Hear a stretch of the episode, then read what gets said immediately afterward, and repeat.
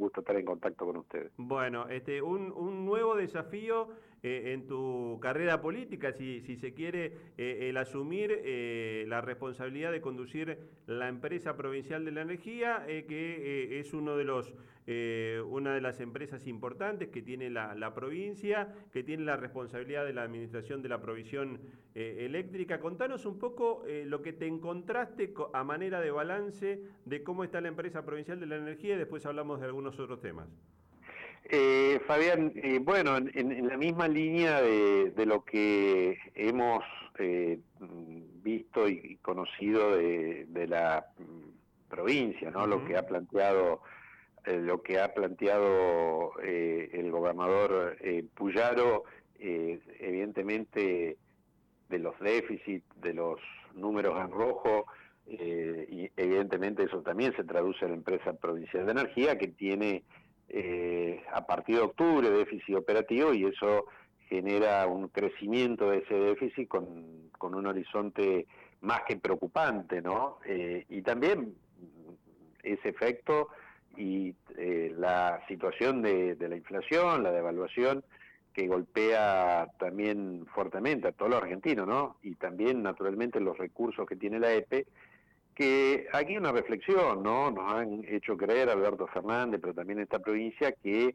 eh, tarifas eh, rezagadas garantizan inversiones y calidad de servicio.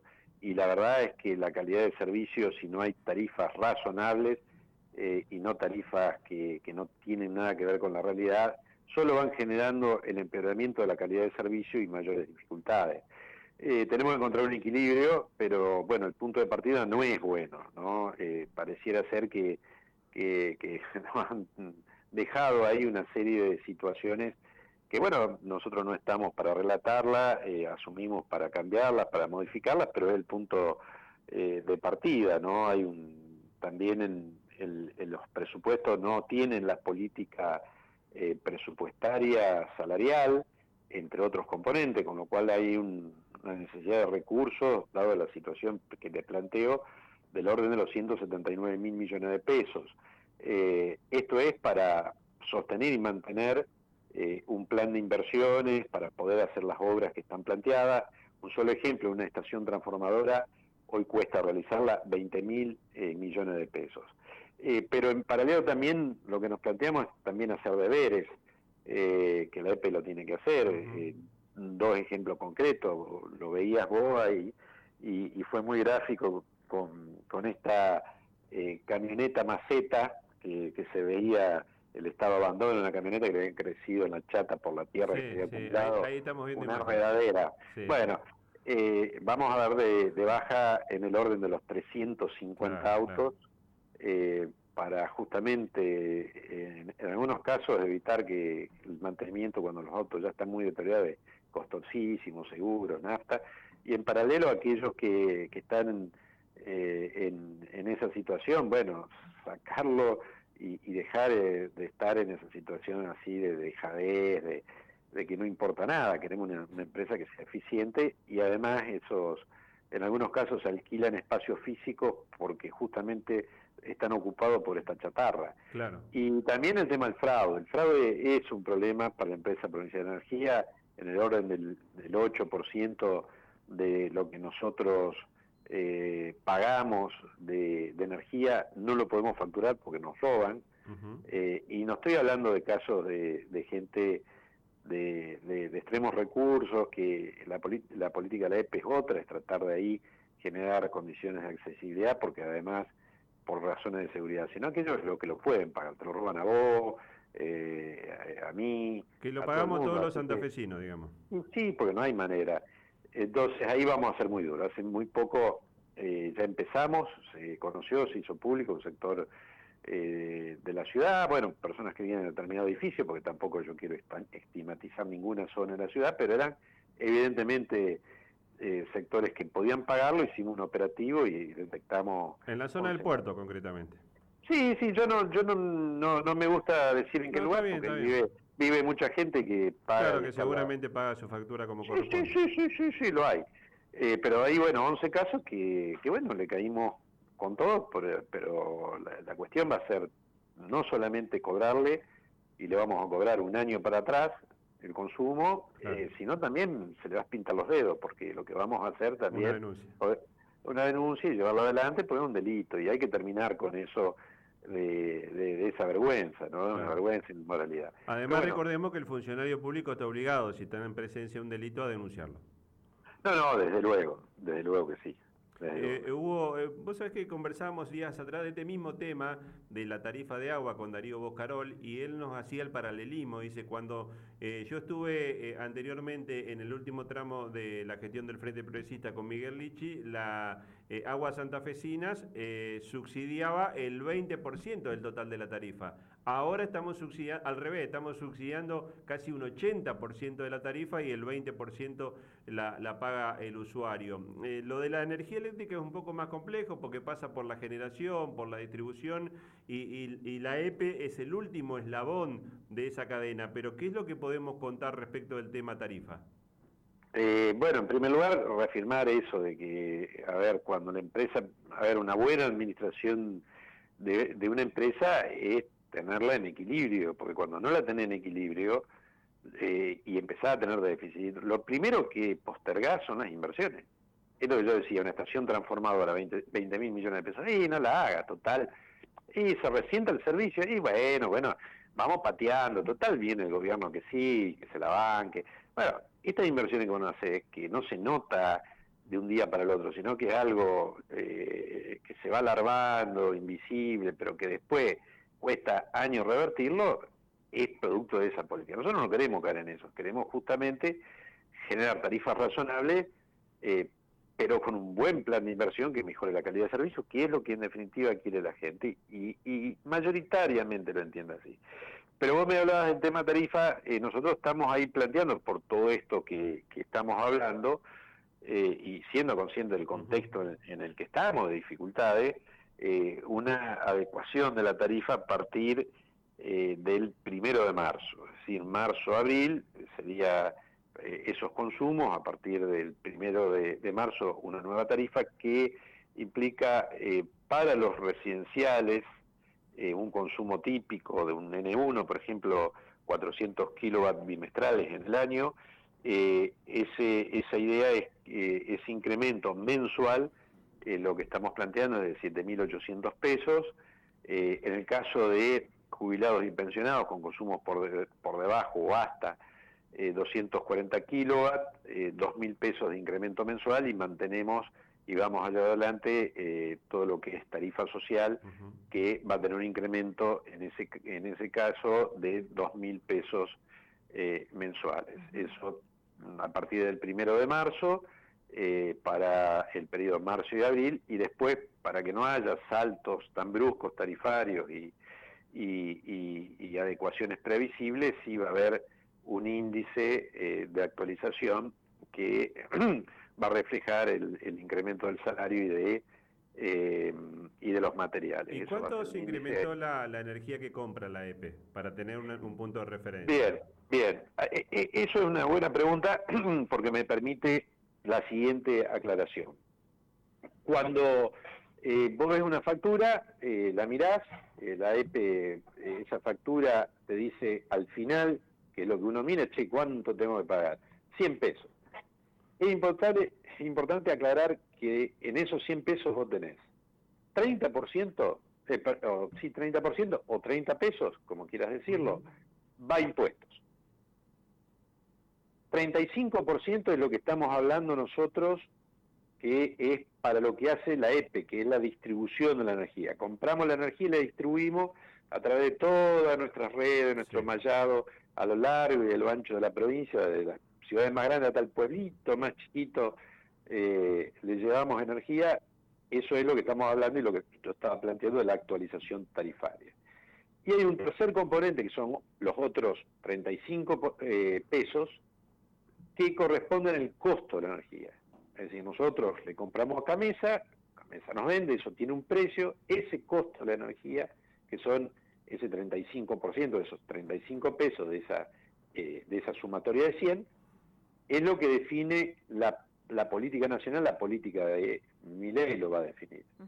Eh, ese precio hoy no se modificó, seguramente a partir del primero de febrero vamos a tener otro precio, pero también ahí va a cambiar, no sabemos cómo, hay algunos planteos que ya se han hecho públicos, pero no sabemos concretamente cómo, la quita de subsidios al costo de la energía que paga, hoy ya el N1 no paga, el sector de alto ingreso paga tarifa plena, y eh, eso va a afectar a los N2, N3. ese componente que va a estar reflejado directamente en la factura también, pero tiene que ver con las políticas nacionales, hoy no sabemos de cuánto es, pero que va a tener, es bueno aclararlo, va a tener reflejo en la tarifa esa quita del subsidio barra aumento del costo de la energía. Pero es una decisión y una política nacional que, bueno, después se ve reflejada en la factura pero está por fuera de la decisión de la empresa provincial de energía.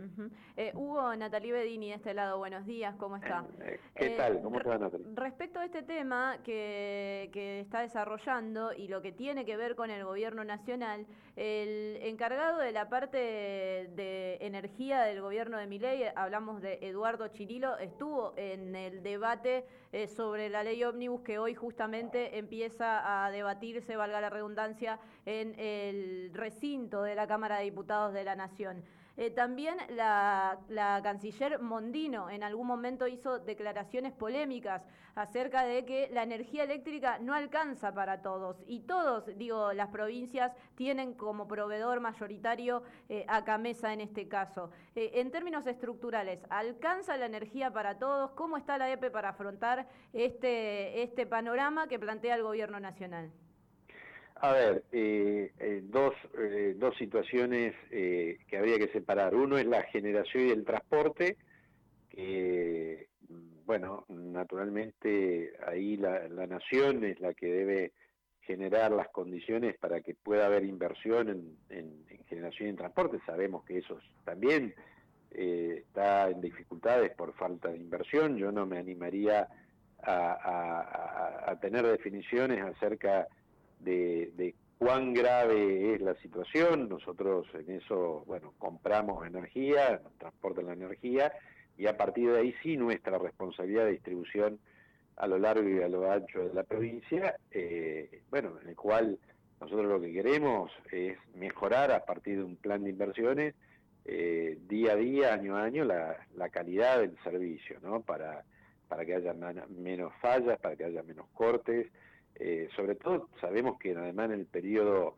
que estamos transcurriendo, en el periodo eh, del verano es más difícil, ¿no? Eh, ¿Por qué? Pues bueno, porque los consumos son mayores y ahí primero, bueno, nos organizamos para tener un plan de contingencia, un plan de, de rápida respuesta, los almacenes, que es los materiales que tenemos que poner para colocar aquello que se daña, estaban flacos, bueno, ya estamos y ya los repusimos, y después era un proceso progresivo eh, de inversiones y, de mejoras, y de mejoramiento de la calidad de servicio.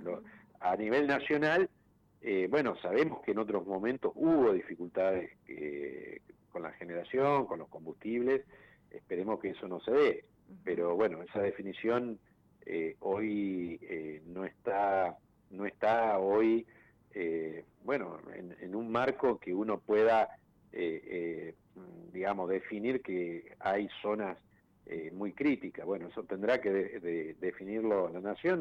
Para nosotros, suministro de energía nacional es, es normal y naturalmente que llueva eh, mejora las posibilidades que entren más plenamente en funcionamiento las hidroeléctricas, que es energía más barata, pero además se sume a la, a la, a la generación de, energía. Eh, Hugo, y sin perjuicio de que usted nos manifiesta esto de que eh, la llegada de la energía es normal, uno de los reclamos en campaña a los que de hecho respondió Maximiliano Puyaro tiene que ver con eh, las industrias que muchas veces no pueden acceder al servicio de la energía eléctrica con la magnitud que lo necesitan y que muchas veces a estas empresas se les cobra parte de las obras que lleva adelante la empresa eh, provincial de la energía. Uno de los casos son los parques industriales que están dentro de la ciudad de Santa Fe, que necesitan más provisión eléctrica. Eh, eh, ¿Esto se podrá hacer durante esta gestión o todas estas complicaciones también en alguna forma afectan que se puedan solucionar estos problemas con la industria particularmente? Eh, a ver, ahí hay dos, tres, dos o tres cuestiones. Primero, remarcar que nosotros tenemos una política de bonificación de tarifas para los parques y áreas industriales. Eh, depende si son pequeños usuarios, grandes usuarios, entre el 20 y el 12 de bonificación. Es decir, vamos a, sostener esa política de ayuda para que se fortalezcan los parques y las áreas industriales. Eh, lo segundo, eh, creemos mucho en la cooperación eh, público-privada, ¿no? en aquellas generaciones que también el privado debe participar en el desarrollo hacia el interior de, justamente de la infraestructura energética. Y por supuesto la, EPE tiene que hacer su parte, que por eso que necesitamos recomponer tarifas para poder eh, acompañar lo que es eh, toda la demanda de crecimiento que tiene naturalmente la población, ¿no? 2%, 1,5% de crecimiento anual vegetativo hace que la empresa tenga que seguir y acompañar ese crecimiento, que es una inversión muy importante y además invertir en aquello que ya no va más, que ya está amortizado, reponerlo, ¿no? Tenemos líneas que tienen 30, 40 años. Entonces también ahí eh, eh, hay que tener, y en eso eh, hay una firme convicción del ministro de la Producción, de Gustavo Cuccini, de generar herramientas para justamente encontrar herramientas financieras para poder hacer esas inversiones. y, es también en lo que en lo que vamos a estar trabajando con mucha firmeza. Pero por supuesto, esto es una palanca fundamental para acompañar eh, la energía eléctrica eh, es fundamental para acompañar el crecimiento de las, de las industrias y la erradicación. Hugo, te hago un par de preguntas cortitas agradeciendo tu tiempo. Em, ¿Cómo está el tema de la deuda con Camesa, que vos este, mencionabas que es este, a quien la EPE le compra la energía que después distribuye? No, no, nosotros no tenemos eh, deuda. Eh, Fabián, hay que tener una, en eso una administración muy responsable, porque cuando uno deja de pagar una factura, que son de muchísimo dinero eh, empieza a tener problemas y después eh, no, no, no, no se administra más y entonces cuando empiezan esos déficits se empieza a levantar, se ajusta por el lado de la inversión, de lo que hablábamos antes. No, no, no, no tenemos deuda, no queremos tener deuda.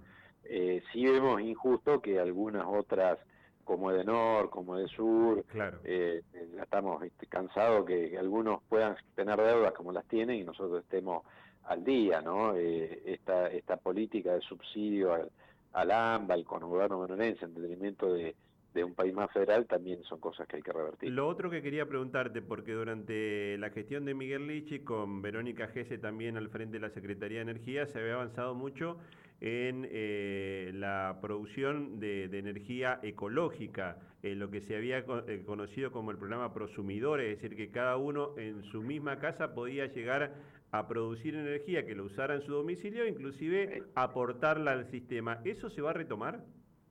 Eh, sí, sí, sí. Hay una fuerte convicción y porque el mundo va a la descarbonización, va a energías eh, más renovables, eh, más limpias. Hay una fuerte convicción de tener ahí una política muy fuerte de sustitución ¿no? del combustible fósil por energías renovables, particularmente la, fotovoltaica. Y eh, en su momento también la EPE había sumado vehículos eléctricos. Te lo pregunto porque me parece que en algún punto también el Estado va a tener que tomar la decisión de que el eh, vehículo que compre ya también esté en esa misma sintonía. Obviamente que hay que preparar todo un sistema este, para que esos autos puedan ser recargados. Eh, sí, sí, sí. es así. La Comunidad Europea en el 2030 abandona los los, autos, claro, con combustible fósil pasa a todos a autos eléctricos, esto va a ser así, se va a acelerar, eh, y, en, la gestión de Verónica GS se había comprado esos automóviles, se había llevado una política muy importante, incluso había eh, estaciones de, carga en la autopista Santa Fe eh, Rosario. eso lamentablemente, en lugar de ir para adelante, lamentablemente el gobierno anterior fue para atrás. Pero bueno, es así, Fabián. Eh, pero estamos para, para retomar y para, para generar esas políticas. Son, bueno, son lo que se viene y lo que es necesario realizar. Hugo, última cortita, ya que eh, menciona... estoy con otra llamada que me está ingresando ah, por... Bueno, bueno, bueno Pero te escucho, te escucho, no, no, por favor. No, no, digo que, que usted menciona lo del gobierno anterior, nosotros recién compartíamos las imágenes eh, que generan mucha bronca de la desidia sobre los automóviles, y había algunas obras que estaban en marcha, algunas que se finalizaron, como la remodelación de la línea de alta tensión sobre la autovía en Rafaela, y otras que no se terminaron, como la construcción de nuevos edificios en en los departamentos del sur de nuestra provincia, eh, como también eh, la, licitación de distintas eh, obras de alta tensión para lugares de la provincia. ¿En qué estado están las obras que se habían comenzado durante el gobierno anterior? Bueno, lo que te decía en general, ¿no? nosotros, bueno, con, con, mucho parálisis de distinto tipo, pero también porque se reduce la inversión por esto de que atrasan tarifas, pero también, bueno, no reconocer que hubo problemas con insumos importados y con el contexto de redeterminación de precios por el propio proceso inflacionario. Pero nosotros estamos eh, comprometidos, justamente por eso planteamos la readecuación de tarifas, de llevar adelante esas inversiones esas obras. Si no hay obras, no hay calidad de servicio. Magia, la magia de Alberto Fernández y que quisieron además también hacer en la provincia, significa castigar con, con malas prestaciones de servicio a los usuarios. Hugo, agradecerte enormemente la gentileza de habernos atendido a esta hora de la mañana. Te mando un abrazo grande, estamos en contacto. Eh, eh, sí, por favor, gracias, hasta luego. Abrazo grande. Eh, el contador Hugo Marcucci es el presidente de la empresa provincial de la energía. Bueno, teníamos previsto comunicarnos con él un poquito más temprano, por eso...